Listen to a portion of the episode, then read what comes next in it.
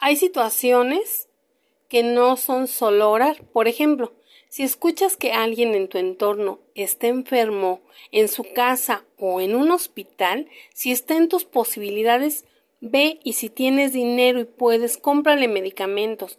Esa es tu ofrenda. Si escuchas de alguien que está pasando necesidades económicas y no tienen comida y tú tienes dinero suficiente para ayudarle, ve y cómprale comida.